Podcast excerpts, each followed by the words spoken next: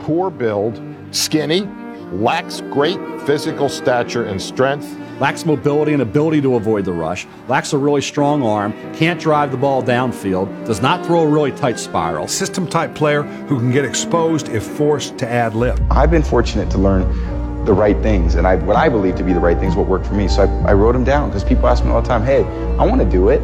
How do I do it? What should I do? And I said, okay, well, let me think about it. And, you know, let me articulate it in a way that, you know, people can understand.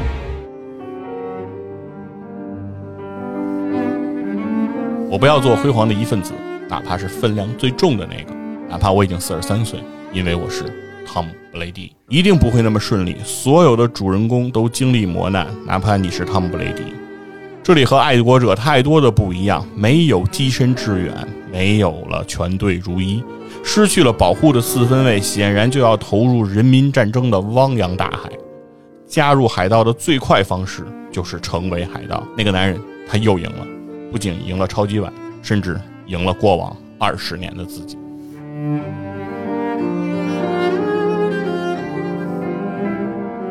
大家好，这里是透过体育陪你看世界的体坛站着看，我是光说不练的细菌佛。整个二月份就这么过去了，在这个二月份当中啊，在我们体育圈也是发生了很多的事情。首先是大年初一的时候。我们中国男足不负众望的再次给全国人民添堵，输给了越南队。大家又想起了那个非常熟悉的“日你妈退钱”是吧？这是我们的中国男足。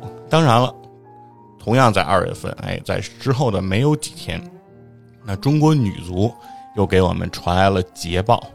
先是在半决赛中战胜了日本队。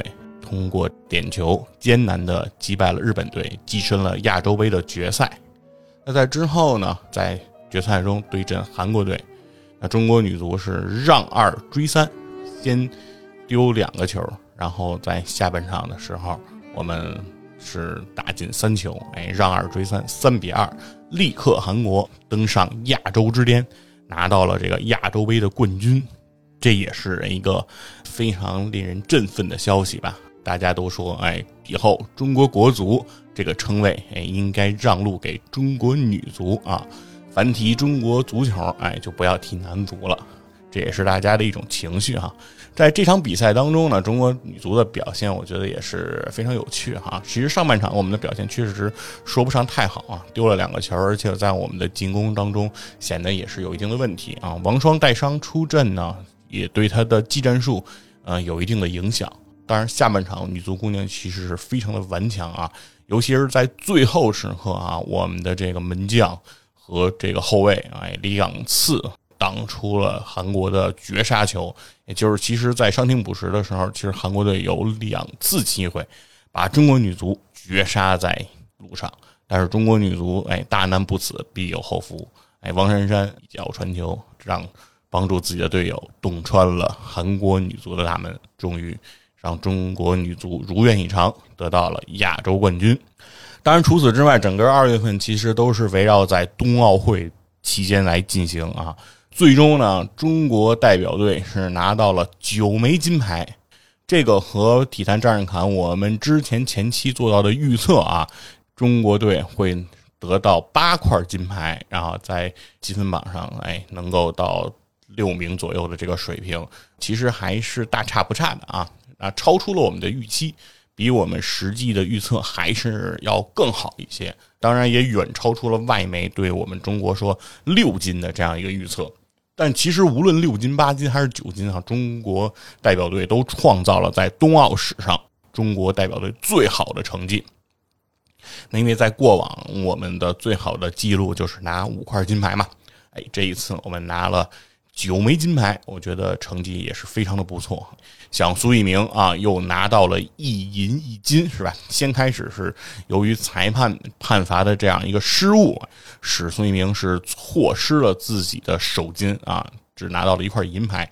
但是在几天之后，哎，苏翊鸣凭借自己的实力，哎，又夺得了一块金牌，是吧？银牌变金牌，那苏翊鸣也是在夺金之后，应该是马上迎来自己的生日。这名中国年轻的哎，这个雪上英雄啊，我觉得在这一届冬奥会中绝对是收获满满。啊，当然是大家万众瞩目的谷爱凌小姐是吧？啊，依然是在冬奥会上，我觉得不负众望啊，顺利的完成了祖国交给她的任务啊，参加三项比赛，给大家拿了两金一银啊，我觉得也是符合预期的啊，和我们之前在对中国队得八块金牌的这个预测当中，其实也是。基本上按照谷爱凌会拿到两块金牌来预测的啊，所以说我觉得也都是属于在大家的意料之中。嗯，总之是再次祝贺我们中国的冰雪健儿在冬奥会上哎取得的这样一个优秀的成绩。同时呢，整个冬奥会也火了我们的吉祥物是吧？冰墩墩啊，我想要一个墩墩是吧？已经成为了二月份的主题流行语啊。然后各种各样的冰墩墩是吧？因为大家已经买不着呃商店里奥运纪念品商店里的冰墩墩了，所以大家呢使用各种方法吧，对吧？有用这个超轻粘土捏的冰墩墩啊，有用棉花自己做的冰墩墩啊。我之前还看到了一个用木头木工啊削出来的冰墩墩，非常的精致，而不仅是削出了冰墩墩的这个模型，而且它的。木头做的冰墩墩啊，居然也是可以脱壳的，就是因为我们都知道冰墩墩是一个熊猫，但是它要穿一个这个滑雪服，对吧？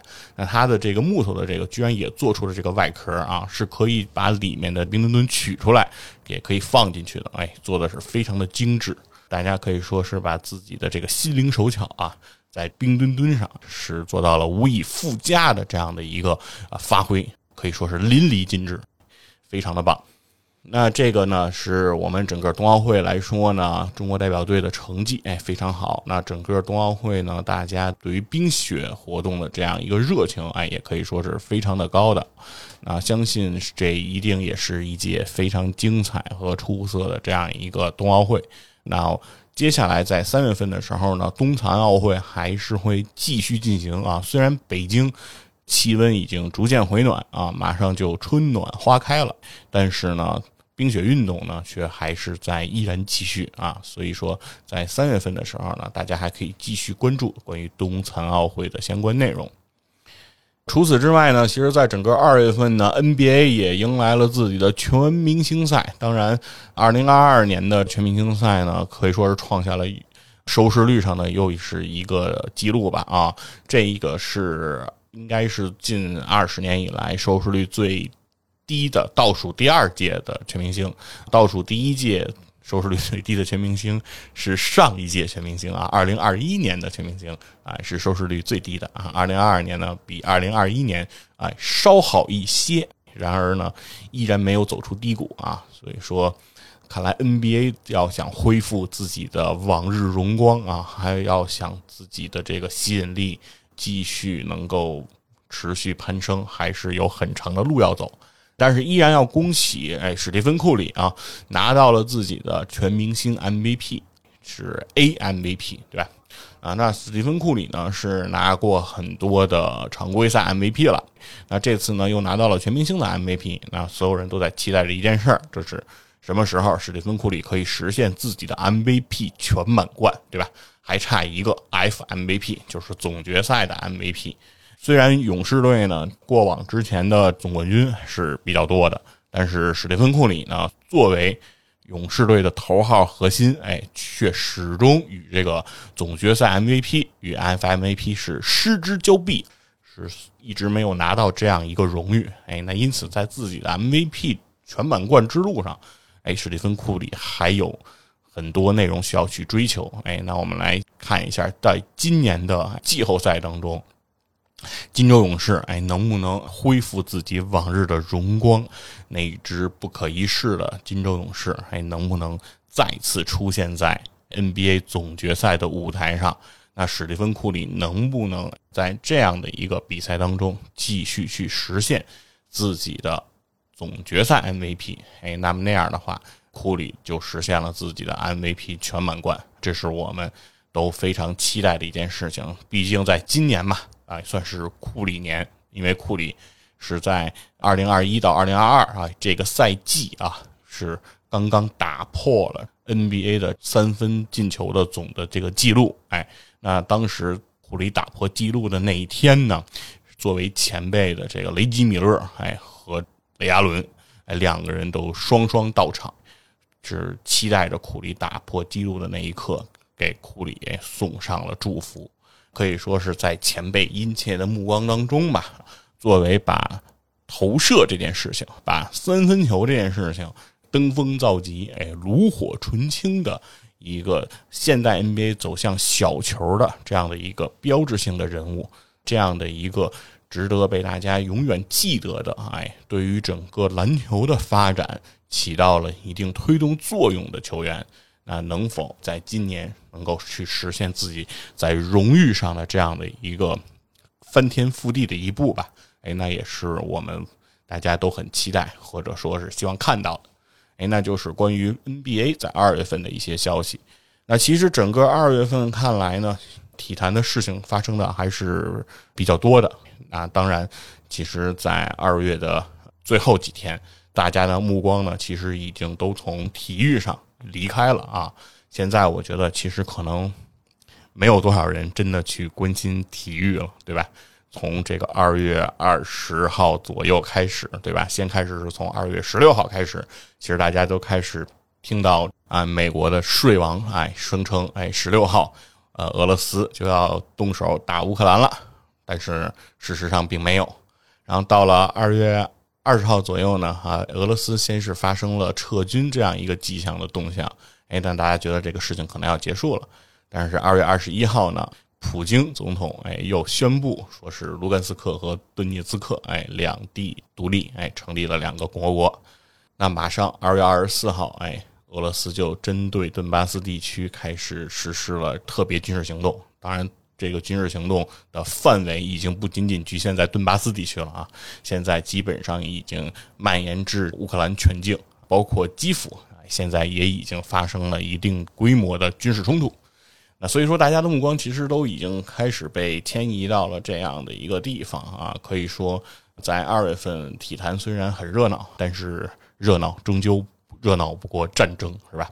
所以我们也是希望战争能够及早结束吧。不管是孰是孰非啊，谁对谁错啊，正义还是非正义这场战争真正发动它的幕后推手到底为什么呃宣布绝不派兵进入乌克兰，对吧？我们对于很多的事情，其实我们作为局外人啊是不得而知的。但是呢，不论怎么样，都是希望军事冲突能够尽早结束越好，然后对平民的这个伤害是越少越好，然后对于大家的生活影响是越低越好，然后对于整个全球经济来说，也是希望它能够影响的越少越好吧。因为战争的影响，大家都知道，其实这两天金融市场、股市也是有重挫崩盘哈。整个进入二零二二年以来，其实金融市场一直以来就不是很稳定。普遍整个基民啊，这个收益都不是很乐观，加上这样一场战争冲突来说啊，大家的收入就有了更大的影响。那其实对所有人来说，这都不是一个好的事情。那所以说，还是希望它能够越快结束越好。嗯，对。那当然了。其实整个二月份以来，对于我来说，除此之外发生了很多事情以外，其实还有一件事情给到我的感触也是比较多啊，或者说又勾起了我的一些回忆。呃，那就是在二零二二年的二月，作为北美的哎体育界的 GOAT 是吧？作为 NFL 啊殿堂级别的人物，还作为史上最伟大的四分卫汤姆布雷迪，哎。呃，已经算是四十四岁的汤姆·布雷迪啊，宣布了退役，退出了自己的职业生涯。那这个时候，其实让我又想起了很多的事情啊。其实是在二零二一年的超级晚上那一次比赛之后呢，其实我是在我的公众号上是写过一篇文章的，关于这个汤姆·布雷迪。那当然，这关于我这个公众号啊，呃没有多少人看，也没有多少人知道。关于这样一个叫“细菌佛说”的公众号，当然大家也其实没有必要去看啊，因为上面的文章数量并不是很多啊。我也其实没怎么写。那可以说是汤姆·布雷迪的这一篇文章，应该已经是我一年多之前写的一篇公众号文章了。啊，那是我在这个公众号上写的最新的一篇文章，那也就是一年了吧。嗯，这个公众号没有再更新过新的文章啊，所以说呢，其实也是想趁着汤姆·布雷迪的这样的一个退役吧，然后跟大家聊聊，就是在一年之前啊，在汤姆·布雷迪哎拿到自己离开爱国者之后的那个超级碗，哎，我是想到了哪些的事情。那提到这个 NFL 啊，其实我之前惯常经常说的一句话就是，对于我来说，一年就是看一场橄榄球。那一年一场橄榄球，那一场那必须就是超级碗。那一年一场橄榄球这个铁律呢，其实是早就被打破了啊。我去年的说法是。不是因为我看的多了，而是因为今年和去年我都没看。那如果加上今年呢，那就应该算是今年、去年和前年我都没看。就是我已经大概三年时间没有看过一场完整的这个 NFL 的比赛了啊。那在我看一年一场 NFL 的节奏的时候，我每次看直播呢，我都会听主持人讲解规则。而且每次听这个讲解规则的时候，对我来说都是崭新的一课，每一课哎都是崭新的。他说的每一句话对我来说都是新知。呃，每次呢，我是通过主持人的讲解，然后我可以在前四分之三的比赛时间里，把这个规则大概理解清楚。清楚明白他们是在干什么啊？四分卫在干什么？跑锋在干什么？然后防守队啊，进攻队，然后为什么两波每次换不同的人啊？为什么橄榄球队人数这么的多啊？战术这么复杂？那又为什么感觉四分卫的胳膊上会带着一个屏幕啊，在不停的摁这个屏幕？那这个基本上都是要通过比赛的四分之三的部分的内容去弄清楚的。那基本上是要到了比赛最后四分之一的时候，我才开始能够享受和搞懂这个 NFL，开始享受超级碗带给我的魅力。然后呢，我会再用一年的时间把这些规则哎忘一个干干净净，忘的是一无所知。那就是那句话对吧？提到 NFL，据我所知，那是一无所知。那在最后呢，再通过这个直播比赛，我再从头学，对吧？就是刚才的那个过程。但是我总觉得呀，就像我这样的人，我觉得应该不在少数。就是因为我的发现就是，我看 N F L 超级碗转播的时候，所有的环节里都有这个主持人讲解规则。哎，每次他们也都是事无巨细的在讲这些规则也好啊，球员的掌故也好啊，哎这些事情。但是呢，如果你看 N B A 转播的时候，你就。不会听到说有解说员给你讲什么是三分球，对吧？他为什么要在这个线外投，是吧？就呃不可能给你这么讲。说库里现在，哎，他一定要到这个线外才投，哈登要后撤到三分线外，他为什么不撤到三分线里面去呢？对，这个其实你是听不到啊，对吧？如果你听杨毅啊、杨健呀、柯凡他们给你这么讲，我相信那样的 NBA 你也看不下去了。那在保持一年看一场 NFL 的节奏当中呢，我的所有的关于超级碗的故事，哎，关于超级碗的感动，那都是围绕着一个男人在展开。哎，这个人他就叫汤姆·布雷迪。那汤姆·布雷迪在 NFL 的世界中啊，他的影响力和历史地位呢，就类似于在 NBA 在篮球世界中的乔丹一样。这个就是非常简单的、简明的，大家所有人都能听懂的这样一个类别。那一支橄榄球队呢，都有好几十人组成，他的这个人数是要比篮球队伍、比足球队伍人数都要多的，但依然觉得还是要得布雷迪者得天下，就是人这么多，是吧？千军万马，但是你感觉啊，还是一将难求。那这一将当中，哎，最优秀的将领，他就叫汤姆·布雷迪。这个就是其实 N F L 的非常奇妙的一个所在了。尽管这是一项团队的不能再团队的项目，已经可以把分工做到极致，让人觉得每个球员不过就是一个打工人，但决定胜负的依然就是那个男人。对，就是橄榄球这个运动，其实和篮球啊和足球，我觉得最大的一个差别，可能就是在这里面，这种所谓个人英雄主义的成分相对其实是比较低的，很少能够通过一个人的。出现来扭转乾坤啊，这个是相对几率比较低的。大概率上来说，这是一个分工非常极致的运动，每个人就是各司其职，就像是一个复杂机械上的每一个齿轮一样啊，大家互相咬合，然后联动来形成最后的合力啊，它一定是这样的一个情况，而很少出现所谓单骑救主是吧？这样的英雄事迹在。N.F.L 的比赛中，我的印象中，就在我看的那为数不多的比赛当中，是不曾经历过。但是呢，在这个一年看一场 N.F.L 的比赛当中啊，我就是听了太多汤姆布雷迪的传奇，哎，关于汤姆布雷迪的故事，关于这一个传奇四分卫，哎，他的这样的一些光辉。其实说归来说，N.F.L 来说，或者说美式橄榄球来说，其实我还是觉得这项运动依然是。在美国历史上，其实是一个不是很光彩的运动。为什么这么说呢？这项运动本身带有着极强的种族歧视的色彩。在 NFL 这项运动当中，一直以来其实都有一个传统，那就是说，黑人选手是不被允许当四分卫的，因为四分卫在这个橄榄球这个运动当中，其实就是进攻一方的这个灵魂之所在。每一次的发球是由四分卫开始，四分卫开始决定。是用什么样的方式、什么样的战术、什么样的基调来去完成这个比赛？可以说，四分卫相当于一支橄榄球队的大脑和中枢。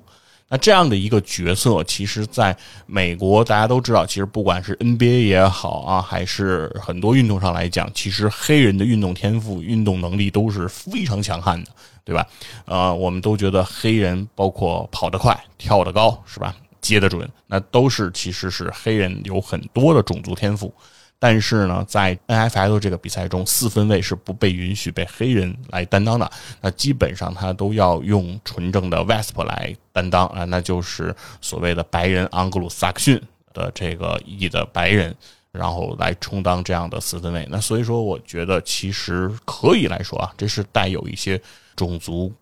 歧视在政治上不是很正确。当然，近些年，呃，黑人四分卫也已经开始出现在了 N.F.L 的赛场上。那这个也算是种族政策的一项，我觉得比较好的一个改进吧。那那说回来，说回到汤姆布雷迪，那汤姆布雷迪的这个些传奇这些故事呢，其实还离不开另外一个人啊，就是他身后的这个女人啊，他身边的女人，那就是吉塞尔邦辰啊。今天其实我们说超模啊，大家会想到像刘雯啊、啊奚梦瑶，对吧？这些超模是吧？维密走秀啊，大家都会觉得是大美女是吧？啊，身材非常曼妙，面容姣好，哎，大家都对这样的人非常的欣赏。那其实，在所有的超模当中，如果你要选出第一人，那这个人必须就是吉塞尔邦辰。那吉塞尔邦辰其实是从十六岁就开始了自己的这个模特的生涯，那可以说起步也是非常的高。那吉塞尔邦辰其实在自己十九岁的时候就已经算是名满天下，已经是这种哎世界首屈一指的这样的一个超模了。那曾经呢，吉塞尔邦辰创下过说走台步啊一百米的距离，挣到了四千五百万美金。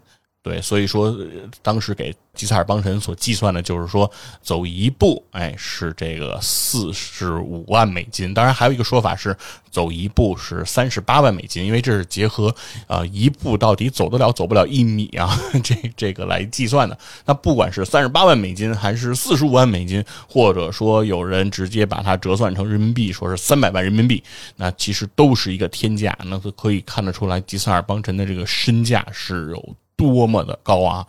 一直到了二零一五年，吉塞尔邦辰就依然是超模的收入榜的 number one 的这个选手。然后在那一年之后，其实他已经就宣布退出自己的模特生涯了，然后后期是专注在自己的出版事业上。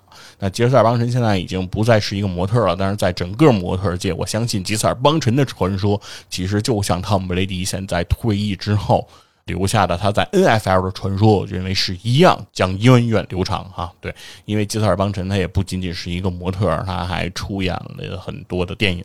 对，比如穿 Prada 的女魔头这部影片当中，吉塞尔邦辰也有出演。那当然，说到吉塞尔邦辰的爱情呢，其实也是非常的传奇。吉塞尔邦辰呢有两位前男友啊，都是鼎鼎大名。其中之一呢就是这个罗纳尔多啊，是一个足球明星。对，说的就是那个大罗啊，胖罗。在罗纳尔多最炙手可热的九十年代末，哎，那个时候吉塞尔邦辰因为和罗纳尔多他们都是巴西人，那所以说当时也是有短暂的经历，哎，两个人走到了一起。那当然，后来是在两千年左右的时候，吉塞尔邦辰呢是和小李子，哎，莱昂纳多·迪卡普里奥，这个是美国好莱坞，哎，是很多人哎梦寐以求的这样一个男星。当时是两千年左右的莱昂纳多·迪卡普里奥，那还不是现在这个啊已经胖了的莱昂纳多·迪卡普里奥，当时还是一个非常英俊潇洒的哎英俊小生莱昂纳多·迪卡普里奥。那个时候年轻的那个小李子，哎，是和这个吉塞尔邦辰曾经走到了一起，可以说是金童玉女啊。啊，当然了，吉塞尔邦辰对于莱昂纳多·迪卡普里奥的私生活，呃，以及比较花心的这样一个对于爱情的态度是非常的不满的，所以很快其实也是就和莱昂纳多·迪卡普里奥选择了分手。哎，那最终他找到了自己认为爱情上的这样一个归宿，那就是汤姆·布雷迪。那跟汤姆·布雷迪呢是最终走进了婚姻的殿堂，哎，并且生下了孩子，可以说是在爱情家庭上来说，两个人也是非常的美满。那所以说，这两个人，大家可以感觉，如果我们站在汤姆·布雷迪的角度，大家就可以想象一下，这个人啊，在自己的事业上取得了怎么样的一个辉煌？那在自己的家庭和爱情上，对吧？是吉娘娘身边的男人，那又取得了什么样的内容？那有的时候会觉得这个人就是太厉害了，对吧？厉害炸了，对吧？用那句话说，这叫什么？小母牛坐电线是吧？牛逼带闪电，但是呢？哎，有的时候看的太多这些传奇哈，这些明星，尤其是呃，我们关注体育这个圈儿，然后我们关注的很多都是这些明星。那其实就像历史上这些辉煌的历史人物，历史上的这些将星璀璨一样。当你看多了之后，你不由得就容易会叹一口气，会觉得说，这个跟我有什么关系呢？是吧？他这么厉害，对吧？他厉害炸了，但是他跟我有什么关系呢？这个世界上厉害的人太多了，对吧？谁不厉害呢？对吧？拉塞尔维斯布鲁克他不厉害吗？对吧？谁不厉害呢？那这个世界上厉害的人太多了，一个个他都厉害的跟神经病似的，哎，忙的我都崇拜不过来了。时间长了，自然而然啊，你就开始觉得难以共情了，就是嗯，你开始麻木了，对吧？觉得这个世界上的牛人这么多，是吧？那。我作为一粒尘埃而言，而对于我来说，我又有什么资格去比较他们之间的优劣呢？我有什么资格去比较说谁比谁更强呢？对吧？比如说，对我来说，爬个香山已经能把我给累得半死了，对吧？那这个时候，你跟我讨论乞力马扎罗和珠穆朗玛谁更高，对我来讲就没有意义了，是吧？当然，时间转眼呢，都到了二零二零年，哎，也就是疫情开始的那个年份。功成名就的汤姆·雷迪，他做出了一个决定，他离开了自己最熟悉的球队爱国者，转投了从没进过季后赛的这个海盗队。怎么去解释这样一个决定是非常艰难的，可以说是因为上一年爱国者落败而心灰意冷。但似乎如果你用这个来解释的话，也不至于就离开，对吗？在呃，贺伟不就说过吧，对吧？当然那句话不是贺伟的原话哈，就是人在这个世界上，失败是主旋律，胜利是罕见的，所以胜利才显得宝贵。对，但是人怎么面对失败啊？把人分成了三六九等，对吧？那怎么样去面对这个失败呢？对吧？你输了，你就要离开吗？似乎这个东西对于一个四十三岁的或者四十当年四十二岁的人来说。似乎也不至于如此，对吧？因为在职业体育当中，难道你能年年赢吗？是吧？似乎也没有人能做到，因为毕竟比利奇克还在，也就是当时爱国者的主教练还在，爱国者二十年六冠的辉煌底蕴还在，在呃爱国者纵横江湖的这二十年当中，在 NFL 里他拿到了六冠王，其实呢，这也是汤姆布雷迪的六枚戒指。就是汤姆·雷迪在爱国者的这二十年当中，他是和 Michael Jordan 对，是和 NBA 的乔丹是一样一样的，都拿了六个冠军。那所以说，其实很长一段时间里，在北美啊，谁是体育界的 The Goat，就是神一样的存在啊，这个 G A O T，对吧？这个争论其实一直都是有的，是说是汤姆布雷迪呢，还是 Michael Jordan？因为两个人在巅峰的这个荣誉上，其实两个人是不相上下的，哎，是别无二致的。如果卷土重来，二十年六冠的爱国者加上比利奇克，那如果卷土重来，那一切汤姆布雷迪应该还是尽在掌握的。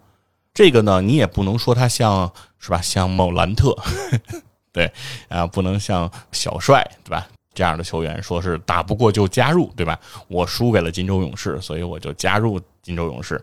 你也不能把这件事情去和这样的内容进行归类，因为他加入的这支海盗队的实力当时还不足以跻身季后赛。对吧？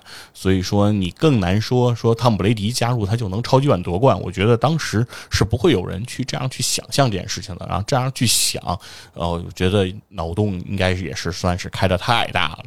所以说，我觉得只有一种解读，那就是汤姆布雷迪呢，他想要一座只属于自己的超级碗，子非鱼。所以我不知道，但是我只能相信。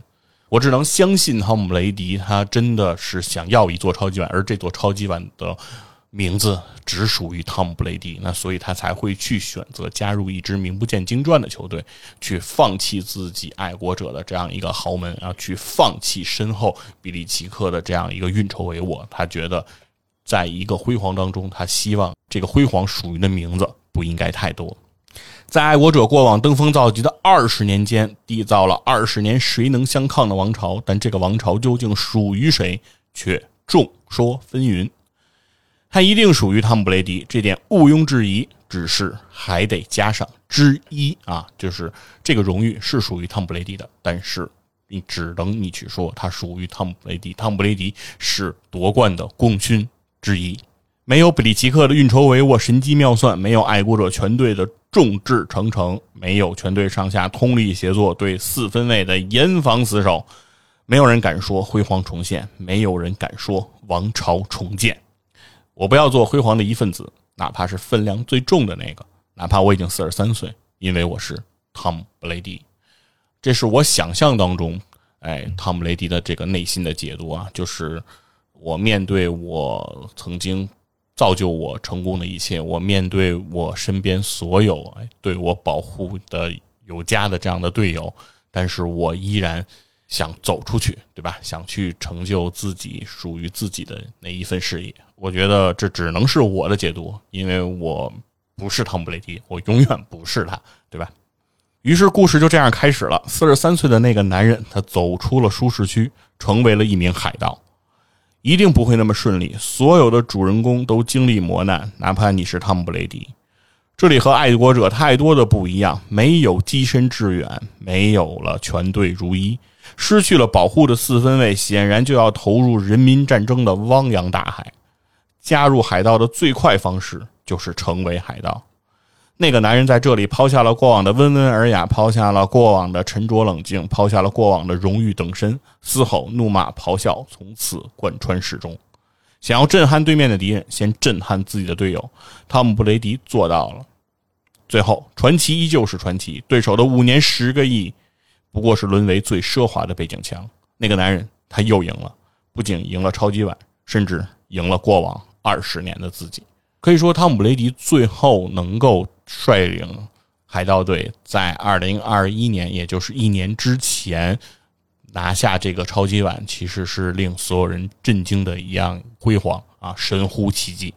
所以说，我觉得汤姆·布雷迪在自己加入海盗这一支中，其实他经历了什么，他面对了什么，其实我觉得很多东西都是只有他自己知道的。但是我们能看到的表象就是。因为所有的球队对四分卫的保护都是非常的严格的啊，也就是在训练当中，其实是所有的球队都说不能对四分卫进行冲撞，尤其是在爱爱国者对汤姆布雷迪的保护是非常有加的啊，在训练当中是不允许接触和肢体碰撞四分卫。那所以这个时候就是说比赛当中，不管防守组会有多么的凶狠，但是在自己球队的训练当中，其实呃四分卫是一直被保护的非常好的。那所以说，汤姆·布雷迪其实在训练当中面对的强度就不是很大。甚至于在呃很多训练之后，汤姆布雷迪甚至会要求全队加练，哎，就是因为他自己的体能也好，还自己面对的强度来说，其实并没有那么大。但是他的队友啊，却是无法负荷这样强度的这个训练再继续了。对，这个就是他在爱国者，你可以说是一种特权，你也可以说这就是对于四分卫这种天然的这种保护。那其实，在加入海盗之后，汤姆·雷迪在训练当中要面对的东西就不再是像在爱国者的时候那么轻松如意了啊。那在爱国者训练的时候，那汤姆·雷迪可以就说是羽扇纶巾啊，谈笑风生，是吧？强弩就灰飞烟灭，对，完全是一种非常自如的状态。但是到了海盗队之后，其实汤姆·布雷迪在整个训练当中的表现是非常的凶狠的，对吧？甚至辱骂、嘶吼自己的队友，对自己的队友极尽苛责的这种严厉，其实就有点像我们看到科比，哎，是对自己队友如何严苛的。也可以想象说，当年迈克尔·乔丹是怎么样对自己公牛队友这样吹毛求疵的。其实，在那一刻，汤姆·布雷迪也是化身成了他们这样的领袖上的球员。不再是这个温文尔雅的，对吧？哎，和善的，哎，儒雅的，潇洒自如的那个汤姆·布雷迪了，对吧？要想成为海盗，对，要想融入海盗，那你就要变成海盗。可以说是汤姆·雷迪用了自己最大的能力啊，来改变自己，从自己的处事方式，从自己对待训练的态度，然后从自己对待队友的这样的一个态度，然后以及自己多年营造出的这样的一些形象，其实汤姆·雷迪都把它抛之到了脑后，因为他就是想要这样一枚超级碗，就是想要这个超级碗上只冠有、只撰写他的名字，他就是想要成为这样的传奇。所以说，在汤姆·雷迪拿到超级碗自己属于自己的这个第七座超级碗之后，有很多人就说北美体育界的 The GOAT 的争论就可以画上句号了，因为汤姆·雷迪呢是有了七个总冠军，而这个 Michael Jordan 他的总冠军数就停在了六个上，那所有的人都应该说是这第七个冠军可以让大家闭上了嘴，但是我觉得所有的争论啊，其实都不会停。不会有人说，因为这第七个冠军，哎，乔丹的拥趸，哎，就会真的心平气和的去接受这一切，对吧？那不会，其实这么容易的。所以，所有的争论呢，它还会继续，因为传奇的背后呢，都有无数的拥趸。